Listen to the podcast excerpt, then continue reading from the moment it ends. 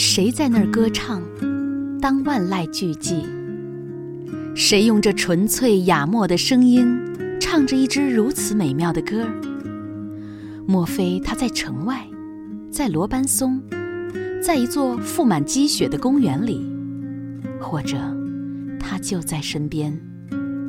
某个人没意识到有人在听，让我们别那么急着想知道他，因为白昼并没有特意让这只看不见的鸟走在前头。但是，我们得安静下来。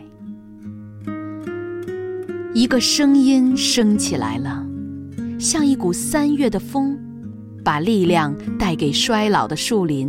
这声音向我们飘来，没有眼泪，更多的是笑对死亡。谁在那儿歌唱？